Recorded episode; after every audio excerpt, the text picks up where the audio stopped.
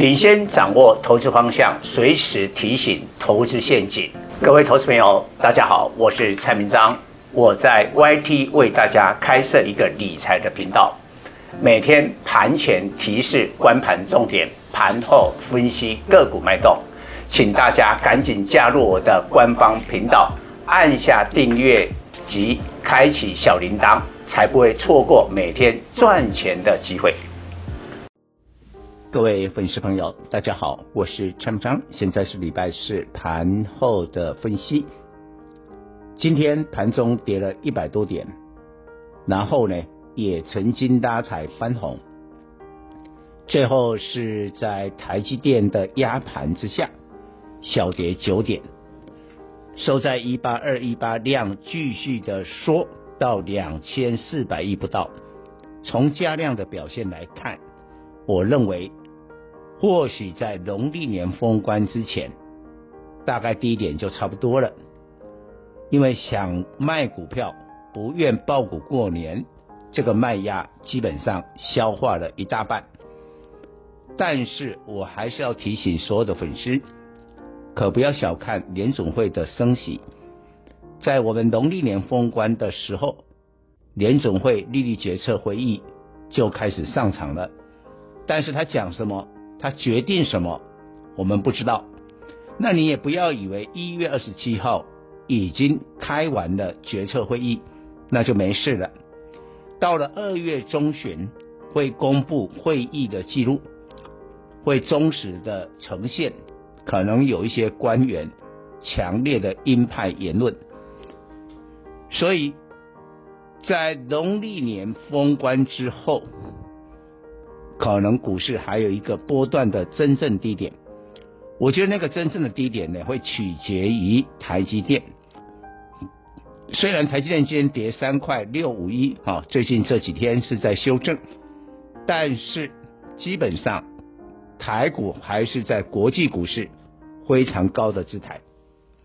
那这个必须要等到了接近了，或者消化了美国升息的这个状况，那也看美国十年期公债的收益率哦，目前在一点八五趴，还没有突破一点九趴，大概这个水准。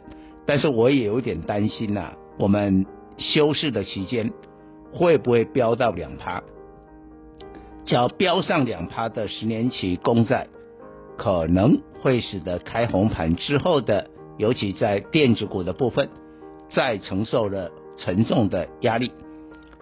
但我们回头讲今天呢、啊，今天要告诉大家，跟美国有关的股票还是弱啊。虽然我认为今天的美国股市会反弹，因为昨天杀尾盘又令人意外，但是呢，拜登总统已经下达升息的命令了。所以联总会，联总会今年有三个委员呐、他总共七个委员，有投票权的委员，其中有将近一半的三个啊是拜登总统任命的，所以一定听拜登的话，这样的话可能会鹰派非常的明显。所以呢，你现在快看电子股，今天涨什么？友达、群创、彩晶面板，表面上是南韩退出了传统的 LCD 这个消息，但实际上就是价值股。我在礼拜三的专题告诉大家，美国公债的风暴会加速，使得股票的主流从成长股到价值股，价值股就低本利比、高值利率。那所有大型的电子今年殖利最高的，应该就是友达跟群创。以友达来讲，现在二十二块嘛，估计今年至少花到三块的现金股息，这个值利率超过十拍。然后呢，今天中国又有一些大事情，我也不晓得中美之间这个货币政策如此的这个呃背道而驰。美国要升息，美国要紧缩，中国是降息，中国在宽松。中国今天降房屋贷款的利率啊，虽然大陆的股市今天没有表现，但是呢，跟地产、跟黑色系，比如钢铁这些的股票是相对的强势。然后期货市场一样，像那个镍啊，呃，大陆的那个奇镍涨了七趴，铁矿石也飙起来了。所以呢，国内有镍受惠的，有铁矿石受惠的，就是钢铁嘛。只不过我讲过了，台湾的价值型的股票，比如塑化、钢铁到航运，因为要快过年了，不愿意报股过年的人还是大有人在，所以这部分的卖压没有完全的清掉。所以现在钢铁今天虽然表现的不错，但是勉强只是一个热身。而且这个热身还要持续，才真的能热身呐、啊。